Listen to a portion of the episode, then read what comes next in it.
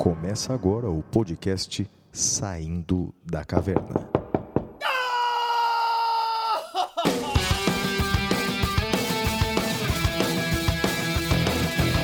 Com Guilherme Madeira, Fala galera, sejam bem-vindos, sejam bem-vindas.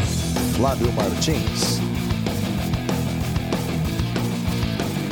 Olá pessoal, aqui é o Guilherme Madeira. Eu queria dizer que eu estou muito feliz e muito tocado com todas as mensagens de vocês. Nós ficamos muito emocionados, fomos assim agraciados com ouvintes maravilhosos, ouvintes exigentes, ouvintes que querem programas de alto nível e estamos muito felizes com a repercussão. E essa repercussão só aumenta a nossa responsabilidade de fazer sempre um programa de qualidade, um programa profundo, um programa que eh, avalie os vários espectros do tema jurídico. Você que não é do direito, não tem problema. Nossa missão é tentar democratizar o conhecimento para que vocês também nos acompanhem. Eu queria mandar uh, um abraço, um salve para o Edson e para a namorada. Querida, fica firme, vai dar tudo certo. Eu queria também mandar um abraço para o pessoal do Puxadinho da Tardes, o meu maravilhoso grupo de WhatsApp, em que a gente discute coisas do Dr. Who.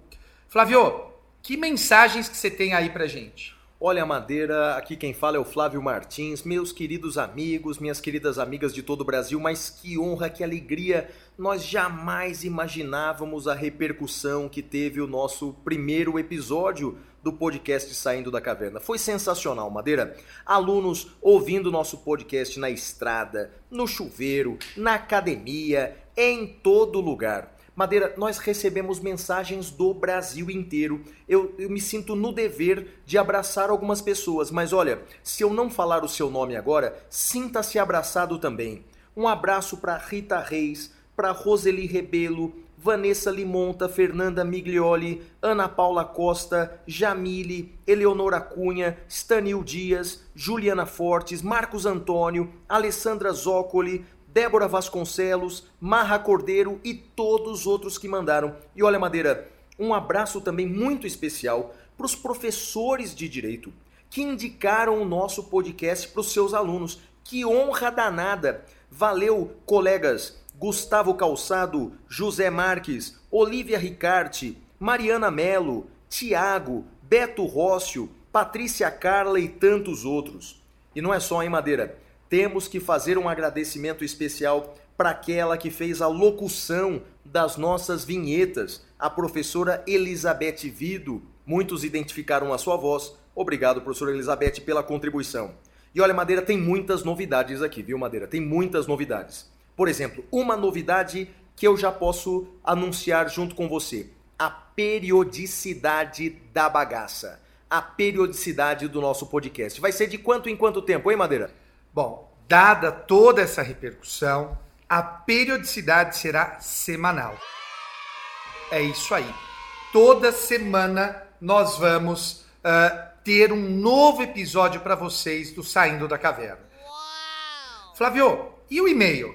É, além dessa novidade da periodicidade, que toda semana a gente vai estar na sua orelha, além disso, nós temos também uma novidade que nós temos um e-mail. Se você quer mandar uma sugestão de pauta, quer mandar alguma observação, algum elogio, alguma reclamação, temos um e-mail específico agora. É podcast arroba professorflaviomartins.com.br. Então, podcast arroba professorflaviomartins.com.br. É o máximo, né, Madeira? Flávio, é o máximo. E eu queria lembrar também de um professor que me mandou um WhatsApp uh, que muito nos honrou, que é o professor Alexandre Moraes da Rosa. O professor Alexandre Moraes da Rosa é um dos grandes nomes do processo penal brasileiro, um baita intelectual, e ele gostou muito do nosso programa. Então, Alexandre, valeu, parceiro. Obrigado aí pela indicação. Também indico o podcast de você e do, do Auri, que é o Criminal Player também. Enfim, são.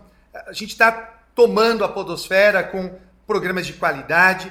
E Flávio, a gente teve duas perguntas importantes no sobre o episódio passado. Sim, Madeira, houve duas perguntas, houve várias perguntas, a gente selecionou duas perguntas que nos mandaram que são muito legais. Uma pergunta foi sobre o famoso caso Elvanger. A gente mencionou no podcast anterior, no episódio 1, mas nós não explicamos, não é, Madeira, o que é o caso Elvanger. Outra pergunta também sensacional foi sobre a biografia do Hitler, o, o livro Minha Luta, perguntando se deve ou não deve ser proibida a venda. Começa com o caso Elvanger, Madeira. O que, que, o que, que caso é esse? Bom, o caso Elvanger é um caso que foi tratado no HC 82424, lá no Supremo, e é um caso muito importante porque ele discute os limites da liberdade de expressão. Uh, esse, esse senhor é um editor e ele publicou um livro negacionista. Um livro, eu lembro, Flávio, quando eu era criança, que eu via propagandas holocausto judeu ou alemão, e ele negava a existência de um holocausto judeu. E por isso ele foi uh, processado por racismo. Houve uma discussão interessante, Flávio, nesse caso, do ministro Moreira Alves, que ele inicia dizendo que não dá para punir por racismo, porque só existe uma raça, que é a raça humana, e, portanto, não haveria o crime de racismo. Não foi a opinião que prevaleceu. Flávio, o que, que prevaleceu nesse caso? Então, Madeira, nesse julgamento desse habeas corpus que você mencionou, o famoso caso Elvanger, o Supremo decidiu principalmente duas coisas. Primeiro, a palavra raça no crime de racismo não se refere a um sentido científico do que é raça, porque veja, cientificamente a raça é a raça humana. O conceito de raça para fins de racismo é um conceito social. E nesse quadro, o judeu se enquadra como raça e o preconceito ao judeu se enquadra como racismo. Outro aspecto também dessa decisão, e o que nós falamos muito no podcast anterior, no episódio anterior, é que a, a liberdade de expressão não é um direito absoluto. E um livro, por exemplo, pode configurar crime de racismo, Madeira. Flávio, isso nos leva à segunda questão. Mein Kampf. Mein Kampf é o livro do Hitler, ele escreveu na prisão, Minha Luta. E hoje nós encontramos esse livro em qualquer banca de jornal. E aí, o que, que, você acha disso? Então, Madeira, o caso é sensacional, né? O fato é o seguinte: esse livro, ele foi, os direitos uh, autorais desse livro pertenciam ao governo da Alemanha. Foi o que Hitler colocou no seu testamento. E a Alemanha, durante 70 anos, se recusou a publicar o livro. Entendeu que não era caso de publicação. Ocorre que Hitler morreu há 70 anos. E completados os 70 anos da sua morte, o livro caiu no domínio público. Então, portanto, o mundo inteiro começou a publicar, já não tinha mais direitos autorais sobre ele. E o mundo inteiro começou a discutir: proíbe ou não proíbe? Proíbe ou não proíbe? Essa discussão no Brasil ainda é pequena, Madeira. Não há decisões em âmbito nacional sobre a publicação do livro. Curiosamente, tem uma publicação no Rio de Janeiro. Não sei se todos sabem, mas lá no Rio de Janeiro por uma ordem do Judiciário Carioca, a venda do livro é proibida no estado do Rio de Janeiro. Bem, mas nos outros estados, como você bem disse, o livro é vendido. Você perguntou a minha opinião, né? Na minha opinião, Madeira, o livro tem que ser vendido. Né? Na verdade, nós não temos que esconder essas ideias, por mais nefastas que elas sejam, nós não temos que colocar debaixo do tapete que os nossos filhos, que todos nós conheçamos as ideias boas e ruins, até para ver exatamente o quanto essas ideias são absurdas, o quanto essas ideias são ruins. Esconder o mito aumenta o mito, Madeira. Então, portanto, eu sou a favor da venda da obra, sou contra a proibição. Flávio, essa sua fala, esconder o mito aumenta o mito, me lembra muito uma fala de Alvo Dumbledore, quando uh, no Harry Potter, uh, o Harry Potter não entende por que, que ele não pode falar o nome do Voldemort e todo mundo fala, não, é aquele cujo nome não pode ser dito. E o Dumbledore fala, não, você está certo. Quando nós não nomeamos algo, esse algo adquire muito maior poder. E não nos esqueçamos que, em algum grau, uh, o que nós tivemos ali, a luta dos trouxas, a luta dos magos, puros, impuros, não deixa de ser uma alusão ao racismo. Então, longa vida a Harry Potter e que esse livro seja publicado e seja execrado por seus leitores. Meus amigos, esse é o podcast Saindo da Caverna. Aqui a gente cita a jurisprudência da Suprema Corte dos Estados Unidos e cita alvo Dumbledore, Harry Potter. Esse é o nosso podcast. Madeira, anuncia aí, meu amigo, qual é o primeiro bloco do programa de hoje? Nós vamos agora então para o primeiro bloco, que é o Notícias na Caverna. Até já!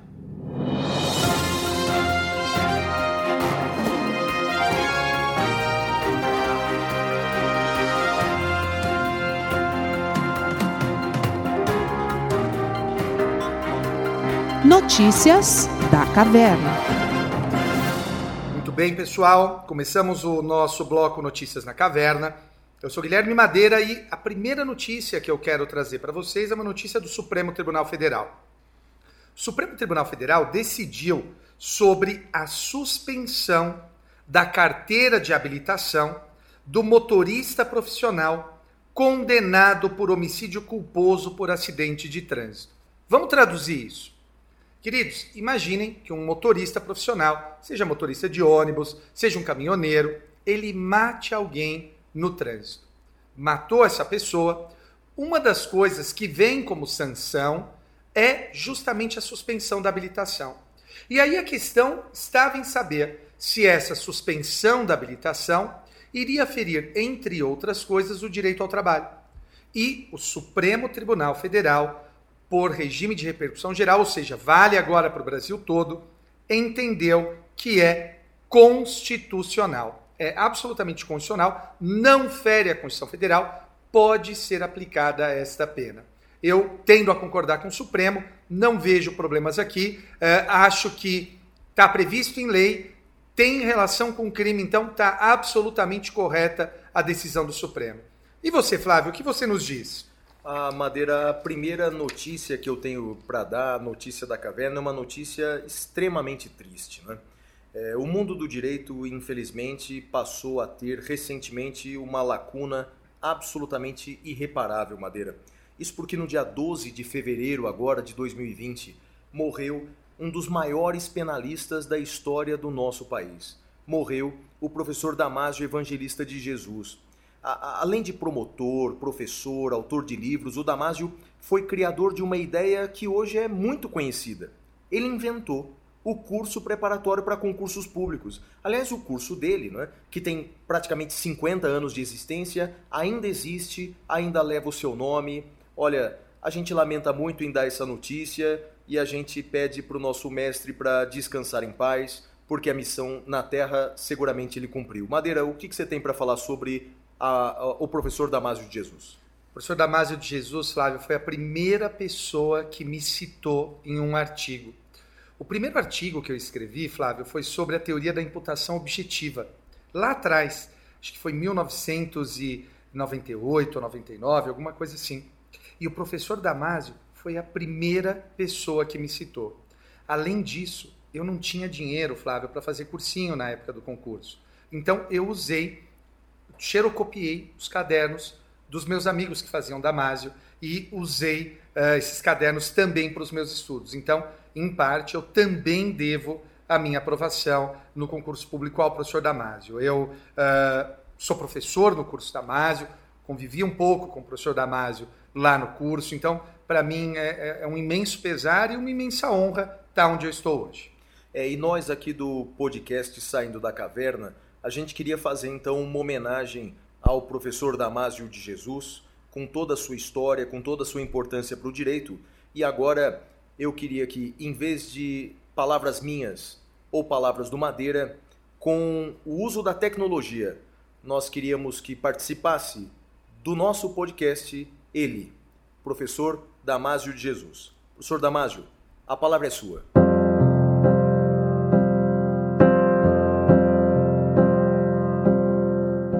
O meu pai se chamava Damásio, é, evangelista dos santos, ou melhor dizendo, Antônio Evangelista dos Santos, porque ele, como primeiro nome, tinha tantos.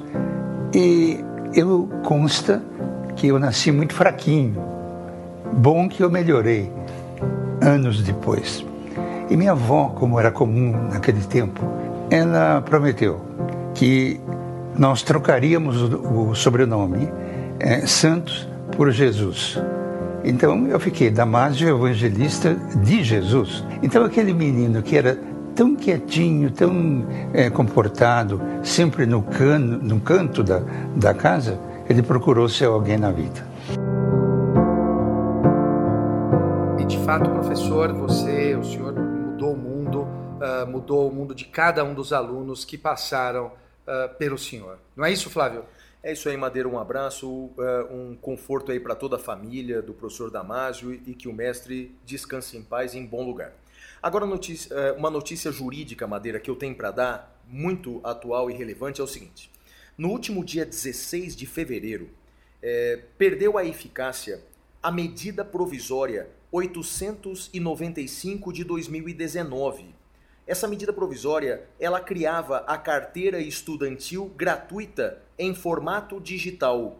Bem, só para o ouvinte entender, no ano passado, o governo federal editou uma medida provisória dizendo que iria emitir as carteirinhas do estudante de todo o Brasil e de todos os níveis, do ensino fundamental, do ensino médio, ensino superior. Bem, uma decisão diferente, não é, Madeira? Já que se discute tanto o Estado liberal, o Estado mínimo, quer dizer, o Estado decidiu, portanto, emitir as carteirinhas de todos os estudantes brasileiros. Ocorre o seguinte, que essa, essa medida foi tomada por meio de uma medida provisória.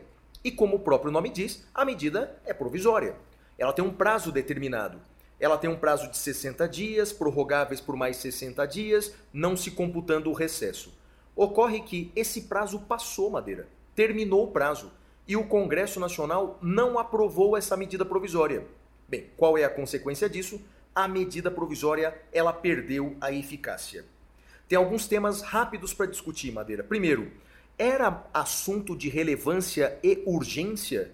Porque a medida provisória, para ser feita, ela precisa de relevância. Bem, isso eu não vou discutir. Pode ser relevante. Mas era mesmo urgente? Fazer isso por medida provisória? Bem, o Congresso não entendeu dessa maneira, o Congresso não o aprovou. Outro ponto para ser discutido é, Madeira, qual era a finalidade do governo federal em emitir as carteirinhas do estudante? Eu não duvido que havia também boas intenções. Eu tenho fé na alma humana, eu acho que havia boas intenções, mas eu consigo ver outras intenções escondidas nessa medida. É enfraquecer as organizações estudantis.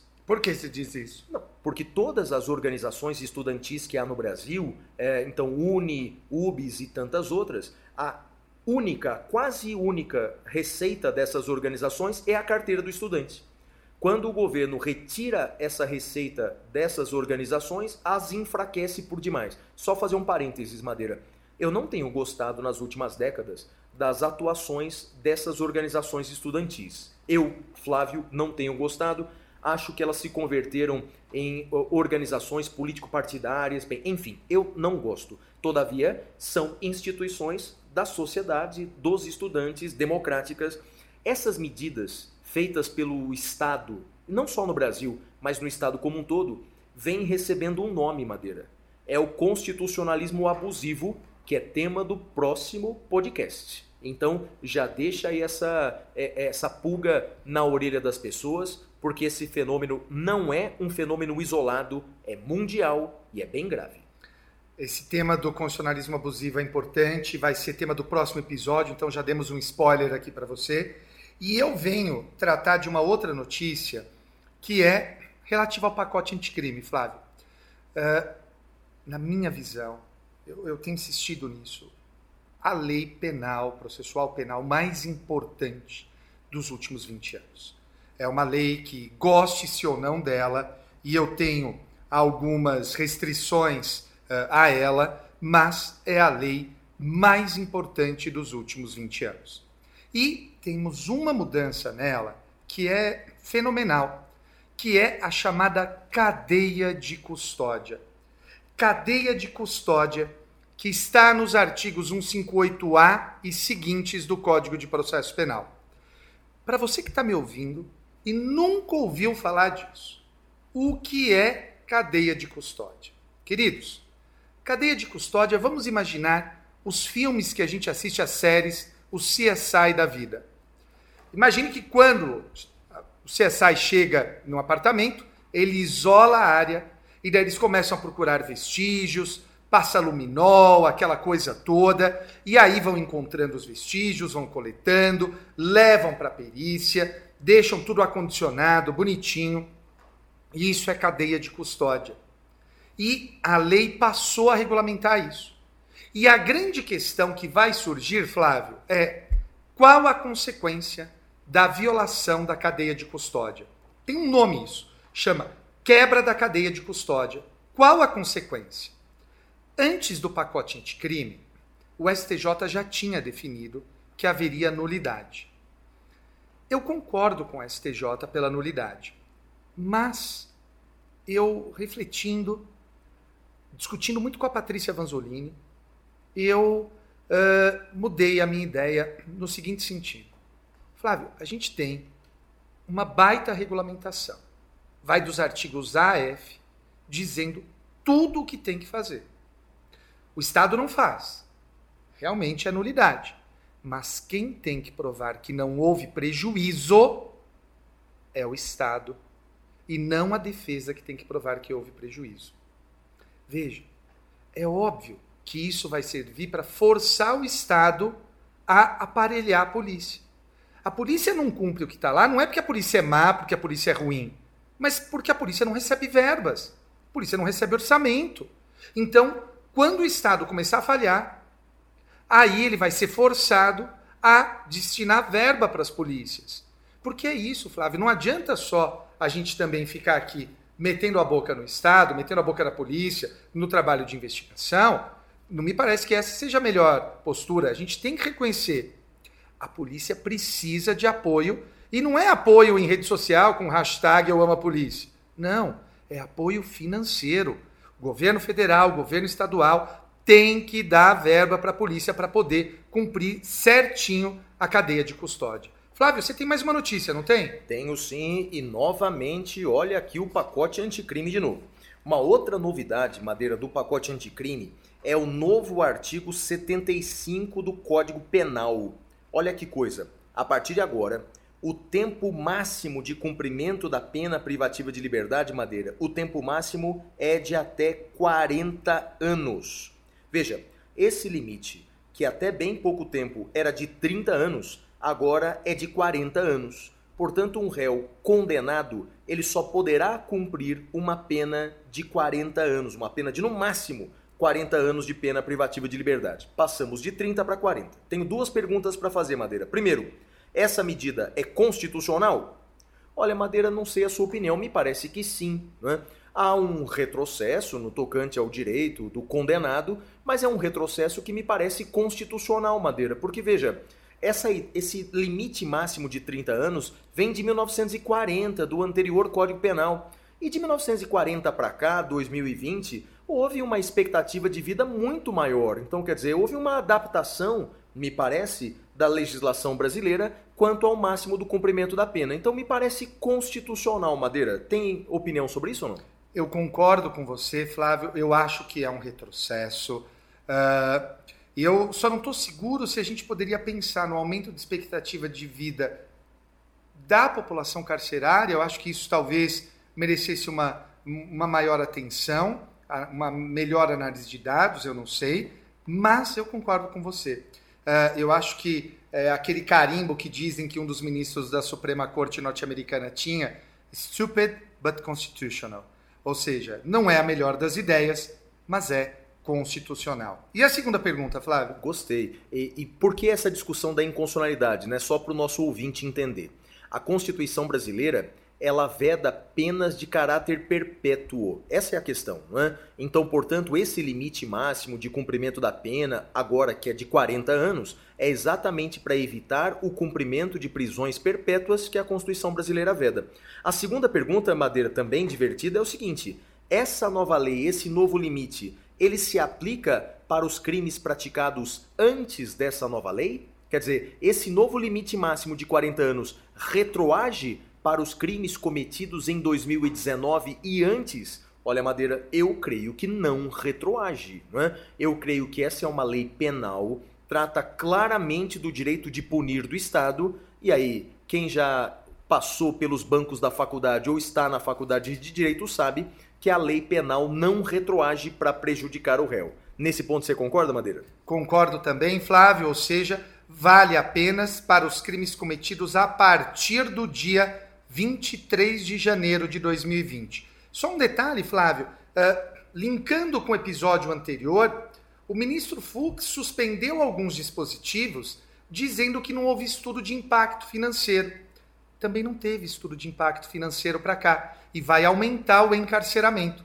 Então, como é que fica? Vai suspender esse daqui também? Não vai?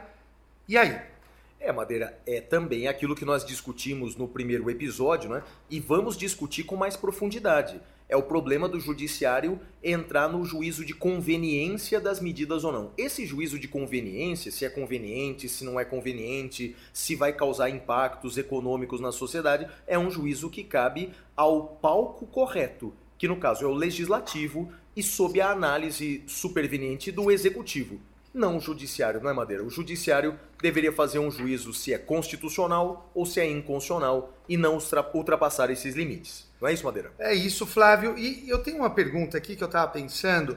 Flávio, às vezes as pessoas perguntam, comentam, falam: vocês vão pedir uh, contribuições financeiras, vocês vão uh, pedir, uh, vão pagar, a gente vai poder ser assinante que, que a gente discutiu sobre isso, Flávio? Ó, oh, Madeira, nós tomamos uma decisão. O podcast é semanal. E o podcast é gratuito, 100% gratuito. Você não vai pagar nada pra gente, Madeira, nada, absolutamente nada. Mas, Madeira, a gente decidiu fazer o seguinte: como o podcast é gratuito, como a gente não vai cobrar nada de você, a gente vai incluir no podcast dois, dois breves, brevíssimos intervalos comerciais, Madeira. Essa é uma novidade a partir do episódio 2. E por que, que nós fizemos isso? Porque o boleto também chega na caverna. Pessoal, eu queria anunciar para vocês o meu curso presencial sobre o pacote anticrime. Esse curso vai ser ministrado na FADISP e é um curso ministrado por mim e pelo professor Gustavo Junqueira, nos dias 20 e 27 de março. São duas sextas-feiras. Eu encontro vocês lá. Valeu, galera! Legal Madeira, sucesso no seu curso. Obrigado, ouvinte, por entender a necessidade de nós divulgarmos alguns de nossos projetos. Não pule as propagandas, elas fazem parte do nosso podcast. Bem, Madeira, agora a gente vai para o tema mais importante, para o bloco mais importante do nosso podcast. Agora vamos para os temas cavernosos. Uh. temas cavernosos.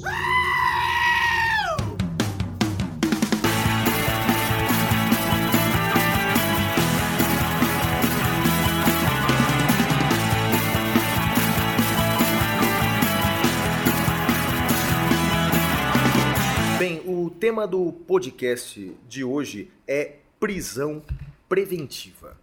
Veja, a prisão preventiva é uma das modalidades de prisão processual.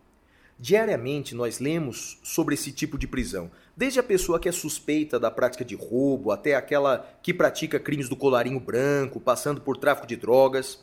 O pacote anticrime provocou importantes modificações no tema de prisão preventiva.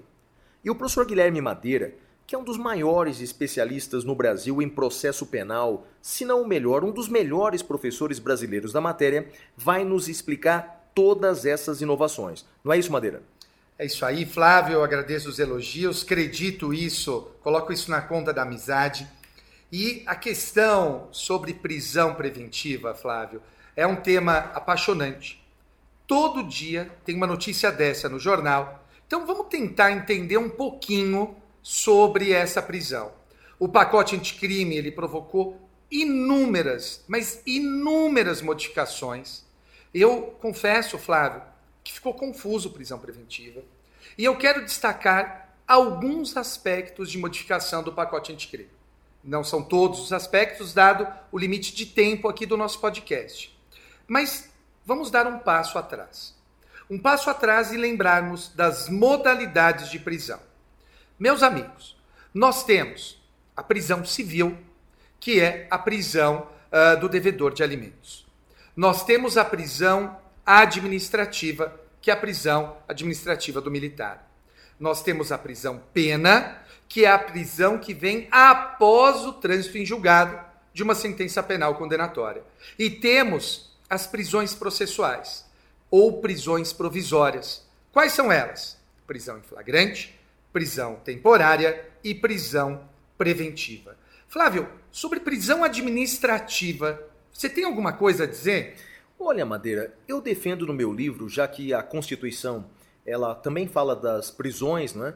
Eu faço uma classificação no meu livro como a que você acaba de mencionar, Mas eu digo que no Brasil há uma possibilidade de prisão administrativa que, embora decretada por juiz, é uma prisão que tem fins administrativos. Eu menciono a prisão do estrangeiro em vias de ser extraditado. Essa prisão continua existindo na nova lei de imigração. Na lei anterior, que era o Estatuto do Estrangeiro, a lei era mais rigorosa. Tinha prisão do estrangeiro em vias de ser deportado, prisão do estrangeiro em vias de ser expulso e extraditado. Ficou na legislação brasileira apenas a prisão do estrangeiro que vai ser extraditado para outro país. Eu entendo, Madeira, que essa prisão pode ser chamada de prisão administrativa, já que ela tem uma finalidade administrativa, a finalidade de dar eh, efetividade ao pedido de extradição. Você concorda com essa minha classificação, Madeira? Olha, Flávio, eu vou ser honesto com você. Uh, eu discordo de que ela seja uma prisão administrativa. Eu acho que, embora não nominada, ela é uma prisão preventiva e sujeita, portanto, aos requisitos da prisão preventiva. O Supremo nunca foi taxativo em dizer que ela era preventiva, que ela não era preventiva, uh, embora às vezes usasse o nome preventiva. Vamos ver para onde ele caminha agora. Pois bem, Flávio, uh, você, meu ouvinte que, que nos acompanha, eu quero chamar atenção para o artigo 312 da, do Código de Processo Penal. O artigo 312 ele tem uma novidade, Flávio. Diz assim: a prisão preventiva poderá ser decretada como garantia da ordem pública, da ordem econômica, por conveniência da instrução criminal ou para assegurar a aplicação da lei penal, quando houver a, a prova da existência do crime e indício suficiente de autoria, olha agora, e de perigo gerado pelo estado de liberdade do imputado. Meus amigos, essa última parte é novidade perigo gerado pelo estado de liberdade do imputado. Não havia isso de maneira expressa na lei. Isso era mencionado pela doutrina. Nós até usávamos uma expressão em latim, periculum libertatis. Agora, o juiz precisa deixar claro no que consiste esse perigo gerado pelo estado de liberdade. E aí, a questão é a seguinte: isso é um requisito autônomo ou não? Eu acho que depende, Flávio. Há situações em que é óbvia a presença e ele se confunde com alguns dos termos anteriores. Por exemplo, Flávio, se o sujeito comete um crime e está foragido. Se ele está foragido, é evidente que a liberdade dele gera um perigo. Um perigo do quê? De não aplicação da lei penal. Então, nesse caso, o juiz não precisa, não precisa colocar de maneira autônoma, de maneira separada na lei. Agora, vamos pensar numa outra hipótese. Garantia da ordem pública, Flávio. A garantia da ordem pública, ela é uma hipótese de prisão preventiva.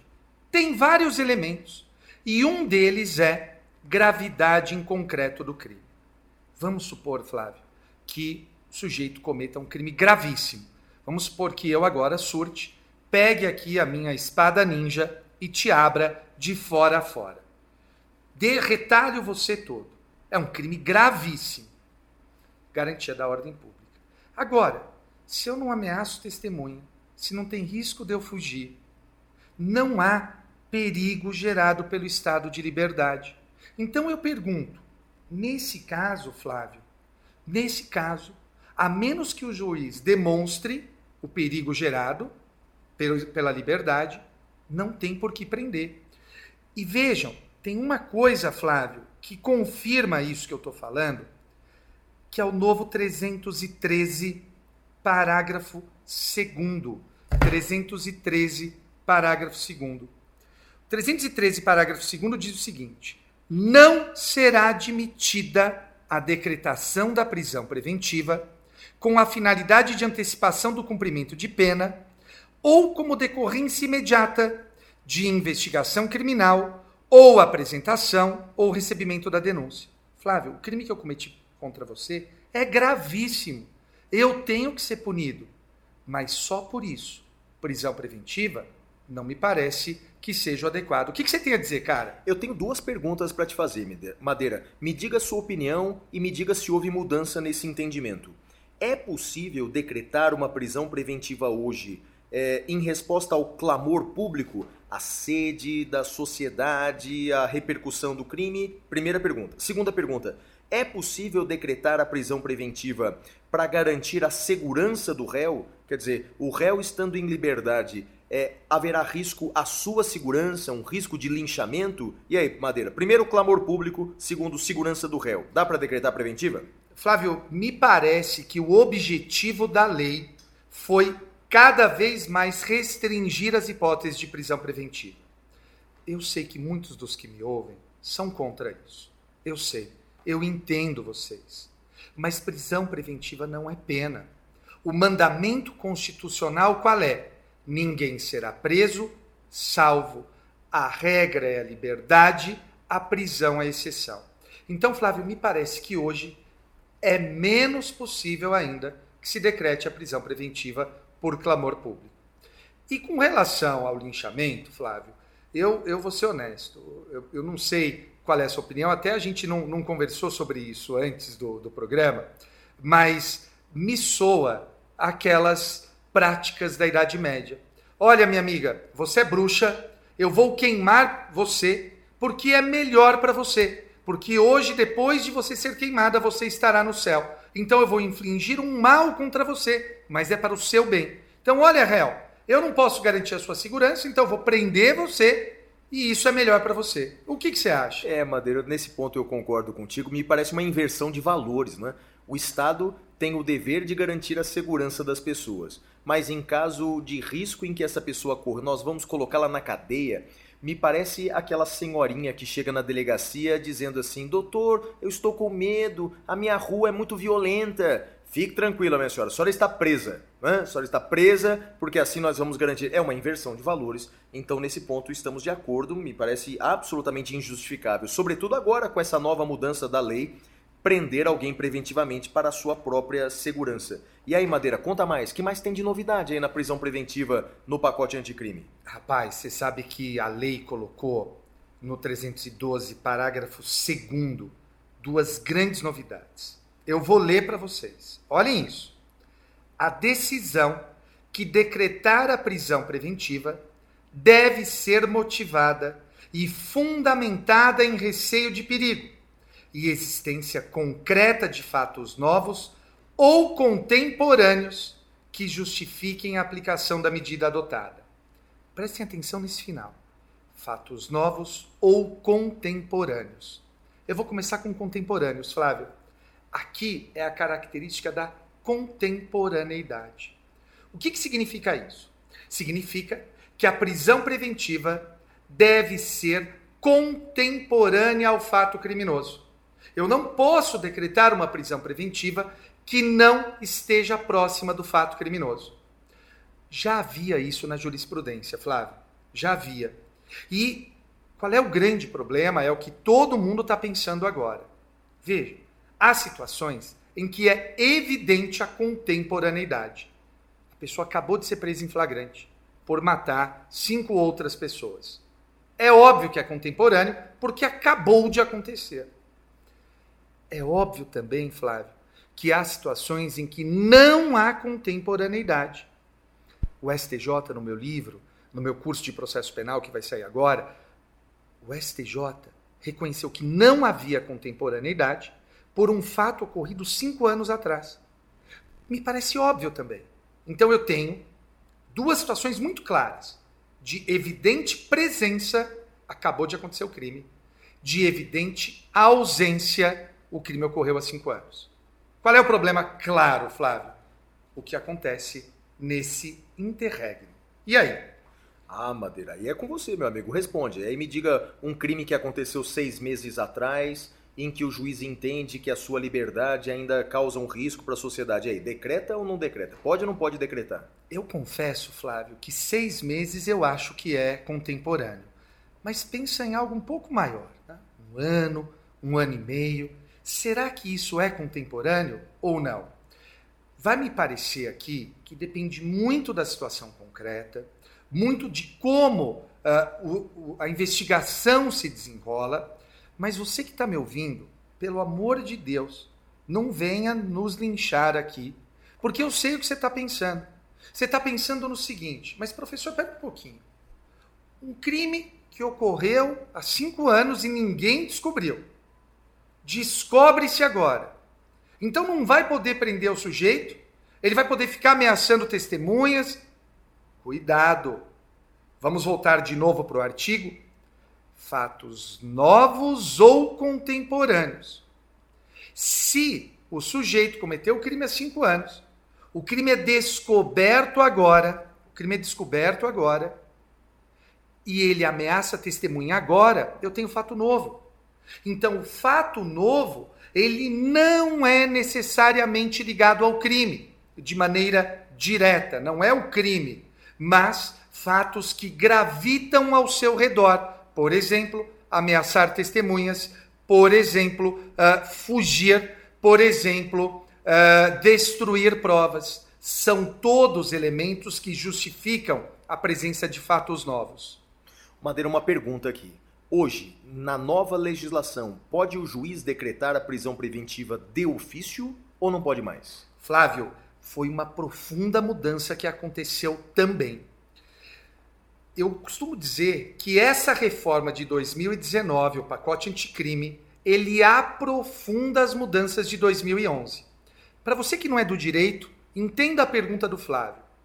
Pode o juiz determinar a prisão de alguém sem que tenha tido pedido do promotor ou pedido do delegado? Essa é a pergunta. Quando fala de ofício, é isso que a gente está falando. É decretar prisão sem pedido.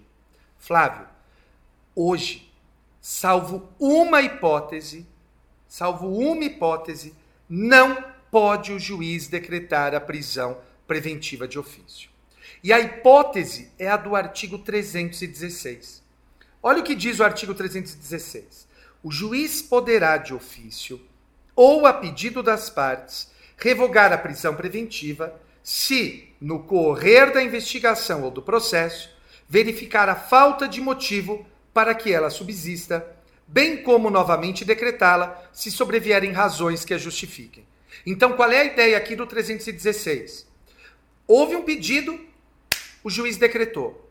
Depois disso, o juiz revogou e agora o juiz olha para a situação e vê novamente presentes requisitos que justifiquem a prisão preventiva. A meu ver, é a única hipótese hoje em que o juiz pode decretar a prisão preventiva de ofício. Flávio, o que, você acha dessas mudanças que eu mencionei aqui? Puxa, mudanças profundas, Madeira, mudanças significativas na prisão preventiva. E é curioso, né, Madeira, que na verdade essas mudanças elas visam ao desencarceramento, não é? Então, portanto, muita gente esperava um pacote anticrime é, contra a criminalidade, aumentando o número de presos. Bem, essas medidas que você nos apontou aqui vêm na direção contrária, não é? Vêm para tornar cada vez mais excepcional a prisão preventiva. Não é essa a visão que você tem também? É essa a visão que eu tenho, Flávio, justamente a ideia de que deve se prender melhor. Uh, eu entendo que nós prendemos muito, prendemos mal. Nós devemos prender melhor. Quem efetivamente tem que estar preso deve estar preso. E quem efetivamente não deve estar preso não deve ficar na cadeia. Lembrem-se, amigos, nós estamos falando de prisão preventiva, não de prisão pena. Essa ideia é muito importante que você tenha. Existe uma diferença entre a pena que vem após o trânsito em julgado, e vem a prisão preventiva, que é aquela que vem antes do trânsito em julgado. Madeira, olha, muito obrigado em meu nome, em nome de todos os ouvintes do podcast Saindo da Caverna, a gente agradece a sua aula, uma aula brilhante sobre as novidades da prisão preventiva. Se você tiver uma dúvida sobre o tema, pode nos mandar um e-mail podcast@professorflaviomartins.com.br ou pode entrar em contato nas nossas redes sociais. Por exemplo, o Instagram do Madeira é madeira10. Madeira10. O meu Instagram, arroba siga o Flávio. Pode mandar suas perguntas por lá e a gente responde nos próximos episódios. Agora, Madeira, nós vamos para o nosso próximo quadro, o já conhecido Pintura Rupestre.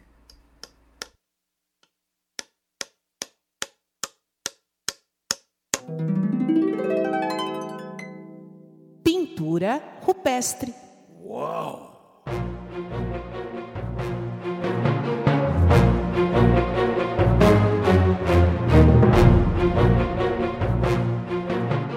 Muito bem, galera, começamos agora no bloco Pintura Rupestre. A minha dica cultural, Flávio, é ouvir uma cantora e compositora canadense chamada Beatriz Martin. Uh, no Spotify tem álbum dela chamado Cœur de Pirate. Uh, eu não sei falar francês, acho que é Coração de Pirata. Flávio, é uma das coisas mais lindas que eu já ouvi. Eu adoro cantoras, uh, tenho e estou apaixonado por ela. Beatriz Martin, Cœur de Pirate, uh, é sensacional. É o álbum de 2008 e eu tenho uma segunda dica. Vai estrear e olha, é uma dica que eu vou dar às cegas porque quando a gente grava esse episódio ainda não estreou. No dia 21 de fevereiro de 2020 vai estrear uma série chamada Hunters na Amazon Prime. É um grupo de caçadores de nazistas que se reúnem em 1977. E tem tudo que a gente gosta, cara. Tem nazista apanhando, tem o Jordan Peele, tem o Al Pacino, tem o ator que fez o Ted Mosby, uh, Ted Mosby do How I Met Your Mother. Enfim, tem tudo que a gente adora. E Flávio, qual é a sua dica, parceiro? Ó, oh, Madeira, a minha dica cultural de hoje, desse podcast, tem a ver com uma deficiência que eu tenho. Né? Na verdade, por mais que eu tenha tentado já na minha vida, Madeira, eu tenho duas deficiências que me frustram. A primeira é natação. Eu não sei nadar, Madeira. Eu já tive aula de natação, mas se você me jogar na água, eu afundo que nem uma pedra, cara. É, e outra frustração que eu sempre tive é com filosofia. Eu acho tão bonito falar de filosofia, mas eu tinha uma dificuldade enorme em entender filosofia. Afinal de contas, quem deu aula para quem? Sócrates, Platão, Aristóteles, quem foi professor de quem, o que cada um disse, o que eles querem dizer? Bem, em resumo. Até que quando eu fiz doutorado, Madeira, eu de propósito me matriculei na disciplina de filosofia. Eu pensei assim, pô, eu tô ficando velho, uma hora eu tenho que aprender esse negócio. E aí eu me matriculei. E aí a minha dica cultural tem a ver com esse professor. Um professor de filosofia, né, chamado Alisson Mascaro. Ele tem um livro chamado Filosofia do Direito. Então, olha só, se você é da área do direito, ou até mesmo não é da área do direito, e quer conhecer a filosofia aplicada para nós na área do direito, esse livro da editora Atlas é genial. Filosofia do Direito, Alisson Mascaro.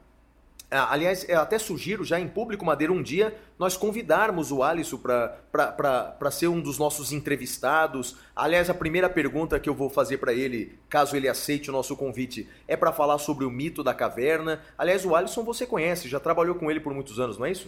O Alisson, nós somos contemporâneos na São Francisco e depois fomos trabalhar juntos no Mackenzie. O Alisson é uma das pessoas mais doces e gentis que eu já conheci. É um professor fora de série e assim, eu gosto demais dele, ele me deu várias aulas quando éramos professores lá no Mackenzie, eu gosto muito dele. E ainda, Madeira, nessa ideia de filosofia, é, é, para quem gosta e para quem quer aprender, uma sugestão de uma série, uma série de TV, uma série do Netflix uma série catalã. Ela foi filmada em Barcelona, portanto a língua é a língua catalã, portanto bem diferente do castelhano que a gente está acostumado. A série chama Merli. Não sei se você já assistiu, Madeira. É uma série feita para adolescente. Todavia, eu vou te revelar uma coisa. O adolescente que tem dentro de mim adorou essa série. É um professor de filosofia que a cada aula explica para os seus alunos de forma prática uma, as ideias de algum filósofo então, cada episódio tem o nome de algum filósofo, tem o nome de uma filosofia, então é a filosofia aplicada na prática, no dia a dia da vida do adolescente. A série é um primor. E eu recomendo, assista até o final. O final é, é uma obra de arte, é uma homenagem, a coisa mais linda para a filosofia e para a docência para os professores. Então, olha, minhas duas dicas culturais são o livro Filosofia do Direito, de Alisson Mascaro, editora Atlas, e a série de TV do Netflix Merli. Muito bem, Flávio. E não desliguem ainda, porque agora nós vamos para o nosso último, última propaganda, porque afinal de contas, o boleto também chega na caverna. já estão abertas as inscrições da nossa aula solidária. São aulas online que você assiste na sua casa e, ao se inscrever, você contribui com instituições de caridade que cuidam dos animais. As aulas serão ministradas por mim e pela professora Elizabeth. Com vocês, Elizabeth Vido. Olá, queridos! Venham se inscrever na nossa aula solidária. É um jeito de você estudar e contribuir para pessoas que ajudam esses animaizinhos que não têm voz. Entre lá no site www.professorflaviomartins.com.br barra aula traço solidária. E agora com vocês o bloco mais esperado do programa, o Prêmio Capitão Caverna. É a hora do prêmio Capitão Caverna!